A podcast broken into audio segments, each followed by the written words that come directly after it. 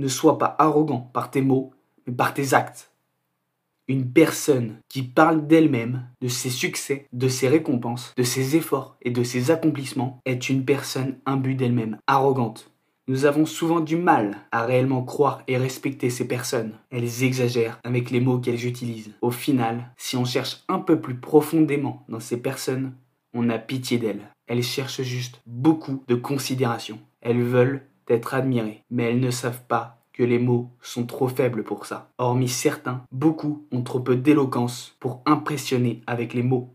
Ceux qui montrent leur supériorité le font concrètement. Ils le montrent par leurs propres actions en direct. Voici un petit exemple tout simple. Imaginons que tu sois capable de faire quelque chose d'insolite. Si tu parles de cette capacité, certains vont te croire, d'autres non. Pour choquer et faire taire tout le monde, prouve-le en le faisant devant eux. En agissant et en prenant le risque d'échouer devant tout le monde, on te respectera. Les mots resteront impuissants face à ton acte. Ce n'est pas en parlant que tu aurais pu faire le même impact. Fais en sorte que les choses soient faites en grand pour qu'elles restent imprégnées dans l'esprit de tes admirateurs, pour qu'ils te respectent sur du long terme.